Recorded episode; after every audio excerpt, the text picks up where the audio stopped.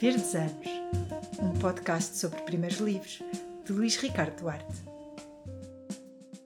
Olá, sejam bem-vindos aos Verdes Anos e ao 39 episódio deste podcast que tenta perceber como é que um escritor se tornou escritor, como descobriu a sua vocação e que caminho percorreu até o lançamento do seu primeiro livro. Todas as semanas, sempre às segundas, um novo episódio, um novo convidado, um novo livro. Hoje temos connosco o escritor Danny Wambir. Nascido em Manica, em Moçambique, em 1989, Danny Wambir é um dinamizador literário em várias frentes. Na docência, que depois do ensino primário hoje exerce na universidade, na promoção da literacia, através da Associação Cultural Colemba, na sedução para a leitura, no Festival do Livro Infantil da Beira e na divulgação de novos autores, na editora Funza, tudo iniciativas suas e na sua beira, cidade onde cresceu e vive. Como autor, tem publicado histórias curtas, crónicas e livros para um público juvenil, como A Mulher Sobressalente, O Curandeiro Contratado pelo Meu Idil ou Quem Manda na Selva. Estreou-se em 2014 com a ficção A Adubada Fecundidade e outros contos, que começa assim. A verdadeira pobreza é aquela que vem de dentro do indivíduo. É sentida genuinamente por este, sem interferência do exterior. Sabe-se que o povo de Demolido nunca teve tempo de sentir o seu sofrimento, as suas inúmeras faltas, pois vinha um dirigente da cidade capital para lhes dar o necessário. Estão aqui as redes mosquiteiras para combaterem a malária. O povo desse suburbano bairro de Demolido recebia aquelas ofertas, as importadas redes mosquiteiras. Muitas pessoas, incluindo Gustavo e sua esposa Luiz Ângela, olhavam para as redes mosquiteiras, imaginando-lhe outros fins. Devia haver desvio de aplicação para aquelas redes. Ou seja, aquelas redes haveriam de ajudar na caça do peixe miúdo e do tepo. Não que não houvessem justificações plausíveis para o imaginado desvio. Gustavo, com certo tom cômico, justificava em nome da maioria. A mais urgente doença a combater não é a malária, é a fome. Muito obrigado, Dani, pela tua presença nos Verdes Anos e por esta leitura. Ok, obrigado. É uma declaração de amor à literatura ou uma declaração de loucura pedir um empréstimo ao banco para comprar uma casa e usar esse dinheiro para publicar o teu livro? Pronto, é, é, acho que pode-se traduzir eh, como uma loucura. Loucura porque num contexto em que uh, o mercado ou a, vamos lá, o público para o público consumidor do livro seja diminuto, eh, se eventualmente eu tivesse ido ao banco e dissesse que quero editar o livro, talvez eles me pedissem plano de negócio e tal, e dizer onde é que estão os clientes, onde é que vai vender, eh, e eu não haveria de conseguir apresentar isso. Não necessariamente porque não haveria de conseguir alguém para desenhar esse projeto, mas porque no final do dia o projeto haveria de ser chumbado. E como os, o, as instituições bancárias querem sempre segurança, esta coisa de que vai pagar porque há uma casa que vai se construir e tal, que é a coisa mais segura para ela. Então eu acho que esta foi a loucura que eu cometi. E loucura, pelo menos até o momento que foi feito, porque depois isso levou-me a outros caminhos que naturalmente eh, foram importantes. Acho que se não tivesse cometido essa loucura, talvez não tivesse colhido os louros que tive mais tarde, não tivesse conhecido pessoas, não tivesse, uh, vamos lá, aprendido e, e, e, sistematizar um conjunto de atividades que resultaram, que começaram naquele momento. Foi uma loucura que compensou. Exatamente. Vamos lá, com este processo. Eu tive, depois de ter o dinheiro, porque o dinheiro também não era tanto, que devia ser investido basicamente na impressão do livro. Tive que fazer sozinho a, o desenho de capa, tive que fazer, se bem que o texto já tinha ajuda da revisão do Padre Manuel Ferreira, uh, mas esse processo de editar, fazer a maquetização, a maquete do livro para depois ir à gráfica, desenhar a capa e no publisher e depois ir imprimir o livro. E, e a seguir a isso, depois de ter o livro, ter que começar a vender o livro na rua. Então, que era uma espécie, na primeira atividade, uma espécie de editor, autoeditor, e num segundo momento, a, a, um ensaio para ser um vendedor de livros. E são essas coisas que eu sou também hoje. Por isso cumpriu todas as funções ligadas ao livro. E liguei, sim, cumpri, e foi, foi primeiro como amador, até depois ir adquirindo conhecimento para, para fazer as duas atividades, ou como livreiro, que é coisa recente, mas como editor há seis anos, assim de forma hum, relativamente profissional.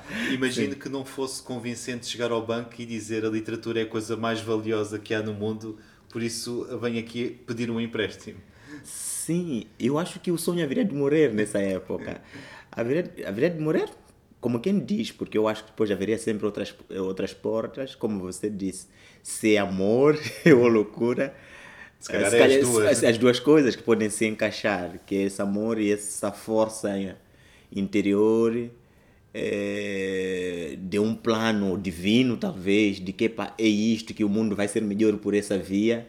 Eu talvez por esse olhando dessa forma conseguisse outro outra saída né para para para tirar o livro. Mas eu acho que a forma escolhida é esta porque acho que havia outros propósitos a seguir por cumprir. Porque se fosse por outra forma talvez eu ficasse uma pessoa preguiçosa não pudesse ajudar as outras hoje pelo menos ajudo-me a mim e ajudo as outras pessoas ajudo as outras pessoas justamente pela essa experiência acumulada este nesse... este episódio biográfico que não só é muito uh, engraçado até de, de, de, partilhar, mostra muita determinação. Publicar um livro, escrever e mesmo todas as coisas que faz à volta da divulgação do livro é algo que faz convictamente, uh, com grande empenho? Sim, Ricardo, se eu tiver que dizer, eu acho que desde que me estou nessa atividade, desde 2008, eu, a minha vida é feita nestas coisas. E hoje sinto que um dia tenha problemas até psicológicos com isso porque uh, sacrifico muita coisa assim pessoal que se calhar é importante para equilíbrio emocional mas para me dedicar a isto nós conseguimos coisas nesse espaço de seis anos que se calhar devia ser conseguido em mais tempo né se calhar uns 10, 15 anos então mas como costuma-se dizer eh, quem corre com gosto não se cansa, eh, quem entrega amor à, à atividade, naturalmente as coisas acontecem com muita naturalidade. Há esforço, mas eu nunca senti esse, esse esforço, né? porque há uma vez que me fizeram uma questão, então, como, como é que tu divides o teu tempo livre? Acho que foi assim, mais ou menos. Então tu vais para o trabalho depois voltas a casa. Eu disse, não, por acaso eu vivo na literatura, troco suas posições, ou sou ativista, no tempo livre fico escritor, no, no, no, outro tempo livre vou dar aulas, ou vou dar, realizar trabalho de mediação. Então vou vivendo nesse círculo, quer dizer, os meus amigos foram construídos dentro desse, desse, desse circuito. Então, pronto. É, é, como se fosse sempre a mesma casa, mas em espaços em diferentes. Espaços, em espaços diferentes. Então, se estou cansado disto, vou fazer a outra, é. mas tudo dentro do mesmo, do mesmo triângulo. E tem sido interessante. Mas há alguma a sensação de urgência de fazer coisas uh, que uh, move o seu, a sua ação? Sim. Por acaso há. Há porque eu sou sempre uma. Sinto uma pessoa inconformada. É, inconformada. Não sei disso de onde vem, de, de onde vem esse inconformismo, mas há um episódio que se calhar pode te explicar isso. Eu tive a perda dos meus pais muito cedo e por mais que tivesse alguma coisa para comer, sempre fui ensinado que o órfão é um pobre para sempre. É um pobre para sempre, porque hoje acredite, eu em Moçambique tenho um carro, tenho uma casa, mas sempre que volto à antiga casa onde nós vivíamos, que agora já é uma ruína, as pessoas que conheceram a mim, conheceram a minha mãe, choram. De alegria de ter. Eh, não chorar, que eu mesmo que tenha carro, que chegue com carro, eles acham que eu sou pobre, porque não tenho pai, não tenho mãe. Uhum. Então é a forma como a pobreza, quer dizer, há uma pobreza pior que esta de é, que é ter falta de comida, que é de ter abrigo. Então, é esta coisa de ser órfão. E, e este fato que de ter que conviver com esse tipo de pobreza que nunca nunca vou vamos lá nunca vou deixar de ser pobre dessa por, nessa perspectiva faz-me com fez-me com que eu procurasse consolo procurasse fazer coisas a dobrar porque eu achava que não tinha pessoas para para proteger-me nesse processo. E, e, isso foi criando essa cultura uh, desse inconformismo, foi criando essa cultura de o que faltar vou fazer, não vou esperar que alguém faça por mim, vou ser eu a fazer. Então foi essa razão, se calhar, que explique essa ida ao banco para, para, para arranjar o dinheiro, deve ser essa razão que eventualmente que explique a criação de uma associação, Talvez já de ser essa razão que explique a criação da editora, talvez seja essa razão que crie eh, que explique a criação da livraria num espaço onde essas coisas não, não existiam. Porque se existisse, talvez eu não fizesse. Mas estou aqui, digo, epá, aqui não há isto, por que, que não há? Isto na cidade da, da Beira, Da que Be- é, apesar de ter nascido eh, em Manica, é, cresceu na cidade da Beira. Sim, essa que é outra história engraçada, Ricardo. É engraçada porque, como eu disse, tivemos a conversar aqui off, off the record, que a, a província de Manica e Sofala foram sempre províncias que estiveram juntas. E por alguma razão, os meus pais, que são oriundos ambos de Sofala, foram viver para Manica, que é aí próximo. E eu, por ironia do destino, acabei nascendo lá e fiquei, fiquei registrado, mas depois, dois anos depois, eles regressam à região de origem, que é a cidade da Beira, e eu fico lá. Então, vamos lá, o, o documento de nascimento, de registro de nascimento condena-me como, como alguém de Manica, mas eu fiz a vida toda aí na cidade da Beira, os meus pais cidade que é a capital da província de Sofala, e os meus pais são ambos daquela província, a província de Sofala.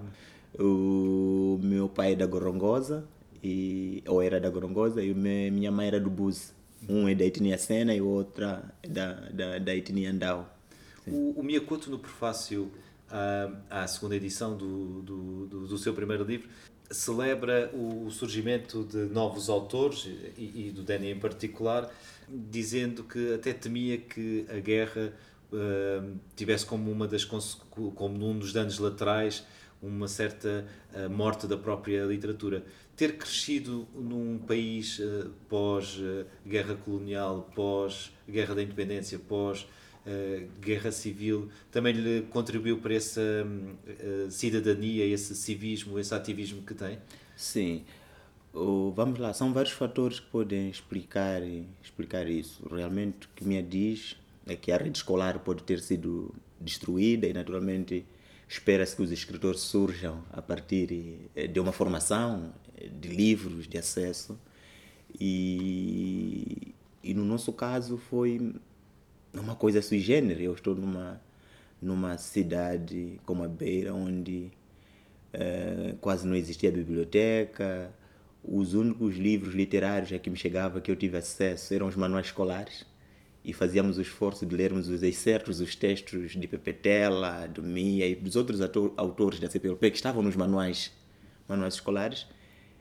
E fazíamos o esforço de entender aqueles textos. E depois, a seguir, porque eventualmente a, a qualidade de ensino ah, talvez tenha sido boa ou tenha aproveitado isso. Vamos lá, eu acabei me, me, me revelando autor que depois foi a busca da formação. Foi a busca da formação. Mas, de modo geral, esse comentário que ele faz, realmente, em termos de probabilidade, ele tem razão. Quer dizer, se tem uma rede escolar destruída, a guerra civil ali pelo meio, e também pode fazer sentido essa outra questão que você coloca, na perspectiva de que essas guerras, essas lutas, eventualmente elas sejam eh, o leitmotiv para, para, para o surgimento dessa, dessa criatividade ou dessa irreverência, eventualmente. Porque as crises são isso. Há forças que, que vêm dentro de nós que nós não imaginamos de onde, de onde que normalmente viriam, mas justamente por causa das crises. E as guerras são um exemplo dessas crises. sim. E esses hum, manuais eh, escolares que referiu são a sua primeira memória ligada à, à leitura e, e à escrita? Sim, são, são, são esses, são esses textos. Não tenho outro, não tenho outros. Não se contavam histórias na casa, cresceu com a sua tia? Não? Ah, pronto, esse era esse é outro mundo, que era da oralidade. Nós ouvíamos essas histórias e se bem que ficou romantizada essa ideia de histórias à volta da fogueira, como se todo mundo houvesse isso, mas tínhamos a oportunidade, era, podia-se ter na comunidade duas ou três pessoas do, dos anciãos que tinham esse talento de contar as histórias e nós íamos ouvir. E vai notar, se calhar isso é importante, eu fiz o curso, fiz até décimo ano, estudei até décimo ano, e depois a tia obrigou-me a fazer o curso de professores. No distrito de Machanga, para onde eu fui trabalhar, que é o distrito que fica mais a sul da província de Sofala, é lá onde eu tive um contacto, porque era uma região muito conservadora, que eu tive contacto com essa memória, com esta, com essa tradição oral, onde a cada passo que tu desses e perguntasses alguma coisa, havia sempre uma história para te contar, isto para te contar. Então, Até um conto do Miyakoto que gosta muito Sim. e que descreve exatamente essa ideia de, sim, do- dos anciãos sim, que, sim. que contam logo uma, uma história ao, menino- ao mínimo pretexto. Sim, sim, então, então este, este lado pelo menos vai ser a memória, sobretudo no momento como escritor, porque há um momento que sou uma pessoa comum, vamos lá, eh, que não há pretensão nenhuma de ser, pretensão nenhuma de ser escritor. Mas no segundo momento em que eu estou a registrar, sou essa pessoa que está num distrito, vai vendo esses fenômenos que parecem estranhos, que eu vou fazendo o esforço de os compreender e a forma de os compreender é passar para o escrito que eu ouço.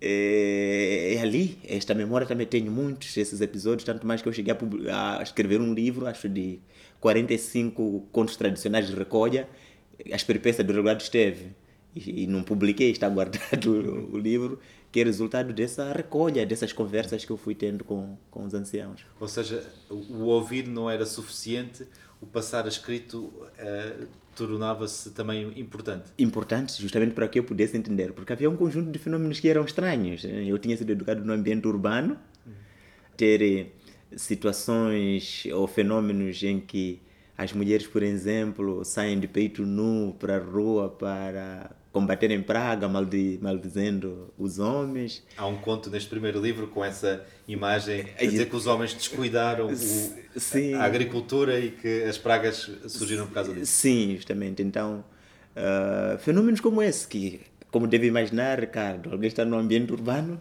não há estas coisas. E, então, tive que conviver com isto. E, e a forma que eu encontrei de deixar isso inteligível é, pá, eu tenho que escrever para entender melhor. Isso, e, à, e à medida que fui fazendo isso, pronto, surgiu o escritor que... Mas, mas entre esses manuais da, da, da- da, escola, da, da, primária, até ao décimo ano, a escrita e a leitura esteve sempre eh, presente, ou seja, absorvia tudo o que eh, encontrava. Não, o que, é- o que nós, o que pelo menos que eu sei que tinha facilidade para fazer redações. As redações que o professor pedia, faça redação sobre isso. E era uma coisa que na época era fácil para todo mundo, eu acho, porque nós tínhamos aqueles materiais, porque também não havia muita profusão, não havia profusão, vamos assim dizer, desses materiais. Sendo esses os poucos livros que as pessoas tinham, nós consumíamos aquilo até o tutano, né? Porque não tínhamos outra coisa. É, hoje, se calhar, as pessoas têm mais coisa, têm telefone, então podem não ir com ler os livros até, ao, até a exaustão. Mas porque era a única coisa, nós líamos o mesmo texto muitas vezes, uma coisa de uma página, muitas vezes, e que chegávamos em situações de memorizar e contar para o, para o, para o outro. E isso, naturalmente, depois permitia-nos a ser, fazer melhores redações e, e, e tal. Então, isso que de que eu tenho memória, mas como alguém assim com espírito criativo para a escrita, talvez não, não me lembre. Mas a, a Paulina Xiziante, por exemplo, recorda um dia em que um texto seu foi escolhido para ler, até no, no- numa missa. Sim. Teve algum episódio em que uh, um, um texto seu foi lido na turma ou em outras uh, circunstâncias que o tenha colocado numa situação em que o seu trabalho foi reconhecido? Sim, sim, sim. Por acaso tive isso. Vamos lá. Há uma coisa que acontecia, por exemplo, nos trabalhos escolares. Ah, aqueles que pediam para ir pesquisar, escrever o texto assim completo. Sempre tive essa atenção dos professores dizer que não, tu esclareces muito bem as ideias e tal. Só eram esses episódios de que me lembro. Eh, e pronto, epá, não, te- não te risquei por falta de clareza. Tu tens sempre um texto muito claro. Eu acho que era treino eh, disso, disso que havia. Mas não sei se isso era estranho, não. Talvez, talvez não. A coisa importante também, que se calhar pode se explorar, é que tive uma formação ah, primária muito sólida. Ah, vamos lá até o quinto ano, porque nós na escola fizemos parte de uma elite. Elite porque nós éramos alunos do diretor da escola. E nós só éramos escolhidos para fazer parte daquela turma porque ele escolhia os melhores. Que ele não queria ter trabalho, eu que ser a, a, a melhor turma da escola. E depois havia um outro fenômeno, é que nós íamos à escola de manhã e à tarde tínhamos que ir à explicação com o filho dele, do, que era o mais velho do diretor, do diretor Cipriano. Então, isso também me criou, fez-me também ser um aluno privilegiado, entre, pelo menos daquele conjunto que fazia parte daquela, daquela turma. Então acho que isso também foi um pouco determinante, se bem que depois houve- houve crises a seguir, com a morte da minha mãe, do meu pai, mas pelo menos esta base eu acho que foi, foi fundamental para... para... Deu-lhe uma, uma ferramenta, Exatamente. eh, a estrutura para poder usar. Sim, eu acho que sim. Se bem que hoje o meu diretor antigo diretor está vivo, o Cipriano, se um dia conversaram com ele e dizer, não, agora é o Dano Amir que está a falar aí na televisão, eu disse, eu já sabia. Acho que provavelmente ele diga, provavelmente diga isso ainda dia, assim, sim, tenho te visto. sim, então eu acho. Ma- sim. Mas, e neste primeiro livro dedica também, entre eh, outras pessoas, dedica hum, ao padre eh, Manuel Ferreira, que foi uma figura importante no seu percurso literário também. Sim, foi, foi, porque foi o padre Manuel Ferreira, a prime- a primeira pessoa que leu os textos, foi a primeira pessoa que ia fazendo a revisão. Mais do que isso, foi o padre Manuel Ferreira que foi suportando as minhas angústias, as minhas dificuldades.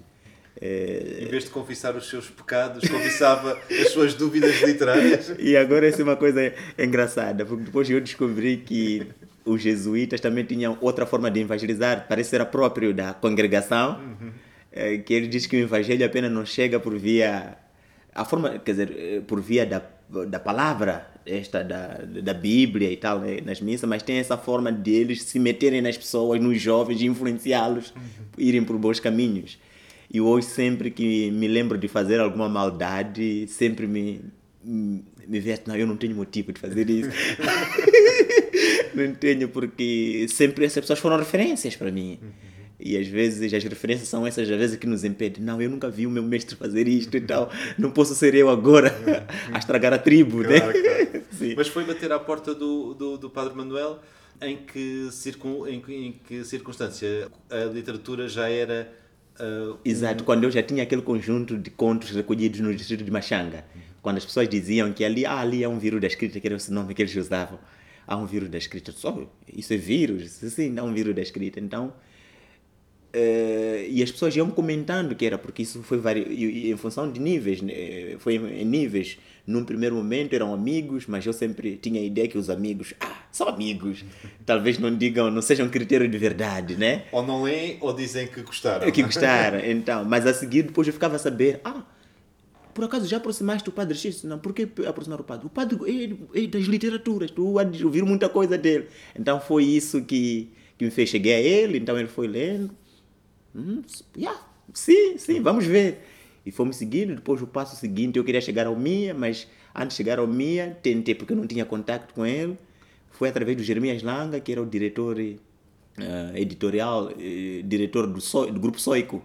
E havia um jornal edição de fim de semana. Eu escrevo e envio o, o livro para que ele pudesse avaliar e se achasse, se não se importasse, para fazer chegar ao Mia e, e eu ter o contato com o Mia, é o que eu queria. Ele, no lugar de fazer esse contato, surpreende-me duas semanas depois e os textos estavam no jornal. Quer dizer, aos sábados começou a sair um texto, a cada sábado tinha um o jornal O País, edição de fim de semana.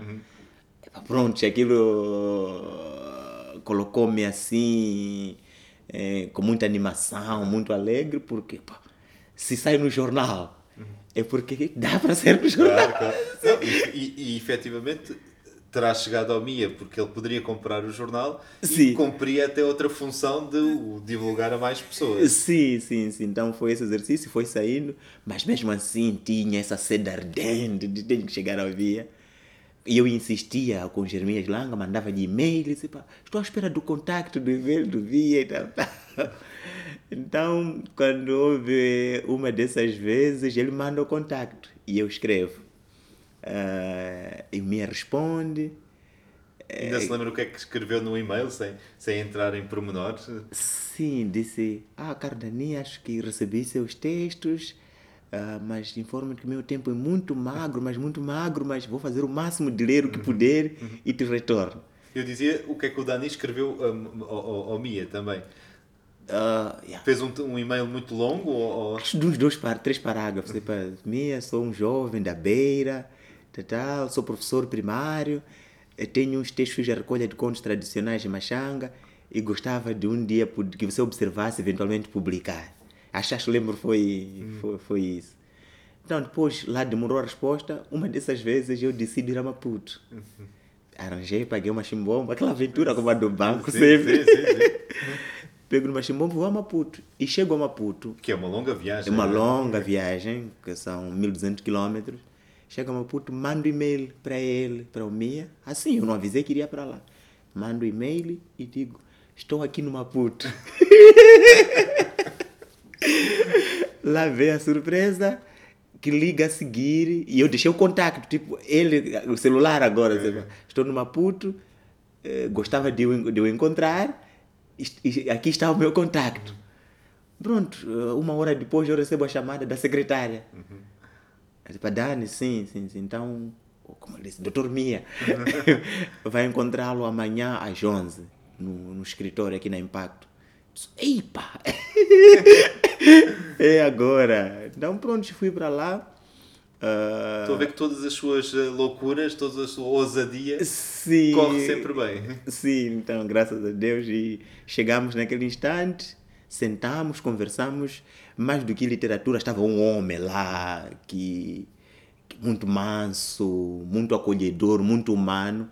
Eu acho que a coisa de que me lembre mais do meu é mais o lado humano do que necessariamente como a escrita. Mesmo que a escrita eu vá, leia os livros, estou à procura do humano que está, que está dentro do, do, do, do- dos livros. Eu acho que é uma das pessoas também que faz a literatura de causa. Acho que ele acredita muito no que escreve.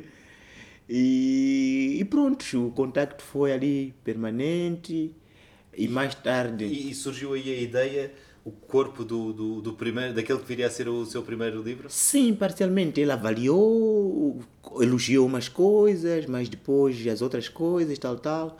E ele depois, na época, ah, chegou a dizer, pá, calhar precisamos, precisamos ir devagar e tal. E eu me lembro que depois já tive uma crise, assim, grande, financeira, a nível da família. Então, quando ele disse, pá, se achar que eu devo ajudar financeiramente, vá, posso ajudar, mas o livro vamos deixar assim, ir devagar. ir devagar. E, e pronto, fomos devagar. Concorreu também a alguns concursos? E- exatamente. Então, isto, ao participar nesses concursos, participava numa coletânea aqui, uma coletânea ali. No final do dia eu já tinha muitas coletâneas em casa. Eu disse, "Pá, então agora já sou escritor. E depois, quando veio a menção rosa no Prémio José Luís Peixoto. Peixoto, eu disse, ah, é agora. Isso é critério para eu poder seguir. Então, avancei para o endividamento.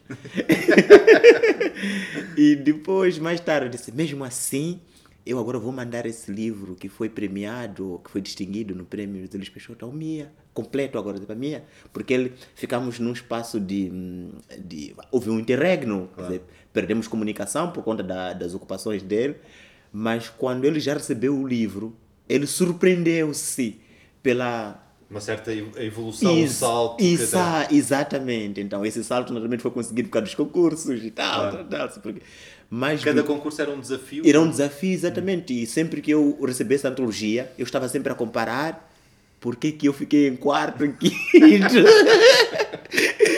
Via a temática que, eles, que o autor que ficou em primeiro escolheu, a estética. Eu disse, pronto, agora, próximo texto, eu tento buscar um pouco Aprender com os outros. aprender com os outros. Foi assim, foi assim.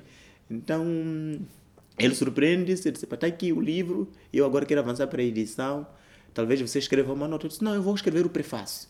E ele devia estar em Portugal nessa época. Então, disse, "Pá, vou fazer o prefácio, aquilo, mandei o texto às nove, às 18 ele já tinha mandado o, pre, o prefácio do, do livro. Pronto, e avançamos com a publicação. O- o- antes de irmos ao livro em concreto, o seu ofício de professor eh, primário eh, e, e agora eh, no, no superior, no ensino superior, teve também algum papel eh, neste gosto de contar histórias? Sentiu que contar histórias aos seus alunos era uma forma de facilitar a aprendizagem e acabou por ser um, um- certo ciclo vicioso no bom sentido, um ciclo virtuoso? Sim, talvez, talvez. Eu sou o professor que mais conta história para, para crianças, porque também aprendi a converter os conteúdos es- escolares em histórias. Eu faço esforço, agora, felizmente, quer dizer, tem história com esta H minúsculo, mas tem a história, eu sou professor de história também. E no ensino primário, a coisa que eu fazia, como é que eu conto isto para não ser mais um conteúdo escolar? Fingir que eu estive, vivi isto, para que. Porque eu achava que é por essa via que a criança entendia. Assim, quer dizer, se eu sento com uma criança aqui num restaurante, ou num café, ou num, num, numa lanchonete, e lhe conto a história da Segunda Guerra Mundial, talvez ele entenda muito facilmente, diferentemente, eh, se, diferentemente das circunstâncias em que eu escreva. Tema: Segunda Guerra Mundial, causas. Está vendo, né? Então, Potências envolvidas, consequências. consequências. Sim, sim. Então, eu sempre tive esse gosto de, de ir converter aquilo em uma história comum.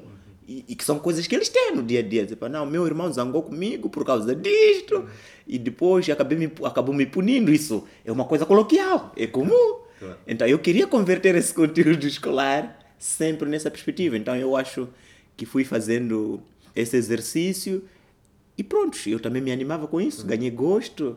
Os trabalhos de mediação de leitura que passei a fazer mais tarde foi o prolongamento disto. E também a Feira do Livro, uh, uh, o Festival de, de, de, Livro Infantil da Beira Sim. e esta associação também, uh, Sim. Colemba. E ali há um episódio engraçado, se talvez se me permitir comentar. Estamos aqui para isso. Sim. Nós tínhamos, depois de eu editar o livro, uh, tinha que vender naturalmente, mas depois foi difícil vender. Porque as pessoas não tinham gosto, parecia, como também era estranho para mim, como eu digo, fui uma espécie de uma raridade, quer dizer, ninguém pensava, hoje na minha família, dizer, este se tornou escritor, não sabemos como, isso parece espírito mau, como, como se diz. Eu fui tentando vender livro, tinha dificuldade. E tinha um empréstimo para pagar. Para né? pagar. E pronto, eu disse, pá, aqui essa minha geração já está perdida. Então foi quando eu entendi, falei com a diretora da escola. Eu disse, quero reunir crianças aos sábados. Ah, mas por que, que faz isso? Não, sou diretora, estamos mal, não consigo vender livros.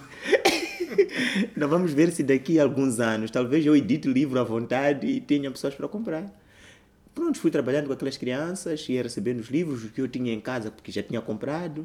Fomos conversando e a coisa acabou terminando nessa coisa lúdica de declamação. As crianças eram convidadas para os lançamentos de livro, para os meninos da Colemba, que iam lá para animar os eventos, no Camões e outros espaços.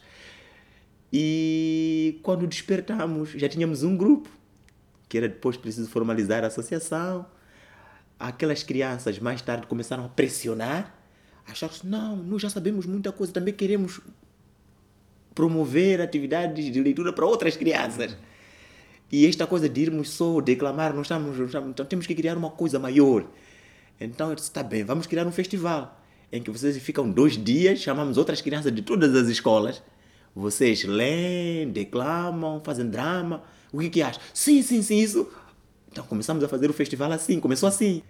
E mais tarde é, começou, foi integrado um outro grupo, porque também organizávamos um, um concurso de redação de contos tradicionais, que desafiávamos crianças de, do quinto, sexto e sétimo ano, ensino primário, para ouvirem história com os pais, pais, tios e avós.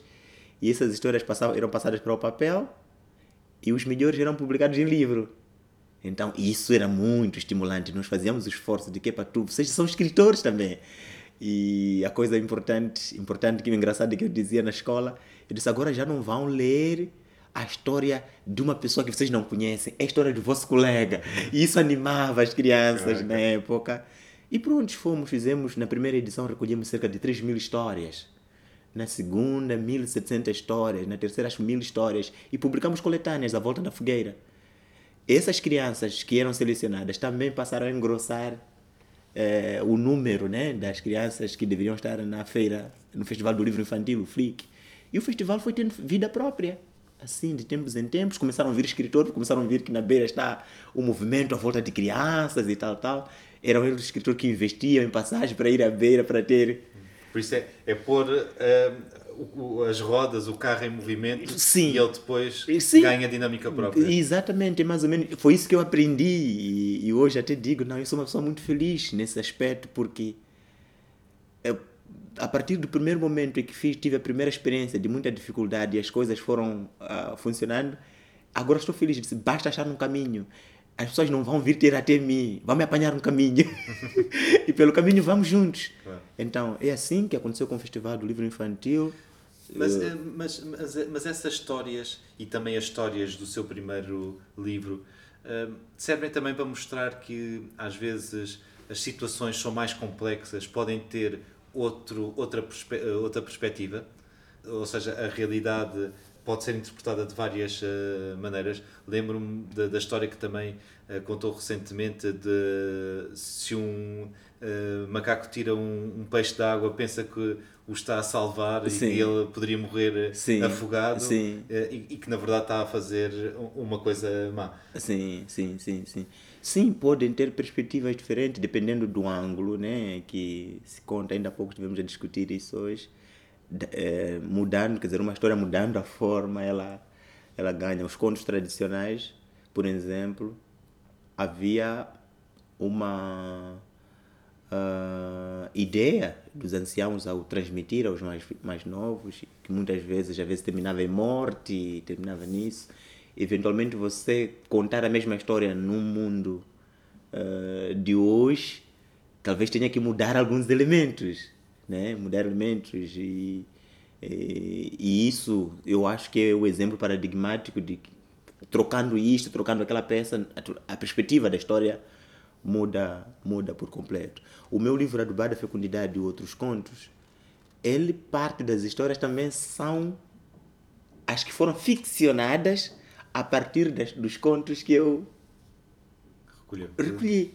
Então, se um dia até fizermos esse exercício de ler o livro dos contos tradicionais, A Peripécia do Delegado Esteve, ver depois o ângulo que a coisa tomou no, no livro A da Fecundidade, eu acho que há de ser interessante ver esse exercício, porque mudou completamente, dependendo, dependendo de quem já ficcionou, de quem olha a própria história. Então, de quem retrabalhou o material com, com outro olhar. Sim, e provavelmente um escritor até mais experiente ainda há de trabalhar outras coisas. Eu acho que, que, que a pergunta que, que faz tem muito sentido nessa perspectiva. Assim. Hoje, quando um jovem escritor, ou com vontade de ser escritor, um, ou um, um escrivinha sonhador, como diz o Miyakoto, vai bater à sua porta, que conselhos é que lhe dá? Sim, uh, vamos lá. Eu agora crio mais oportunidades para eles, mais oportunidades em que perspectiva? Estou sempre a promover, por exemplo, encontros com Mas, escritores. Conselhos no sentido em que conselhos de escrita daria a um, a um jovem que mostrasse apetência para a literatura? Sim, vamos lá. A primeira coisa, eu acho que é preciso pensar um pouco mais o texto.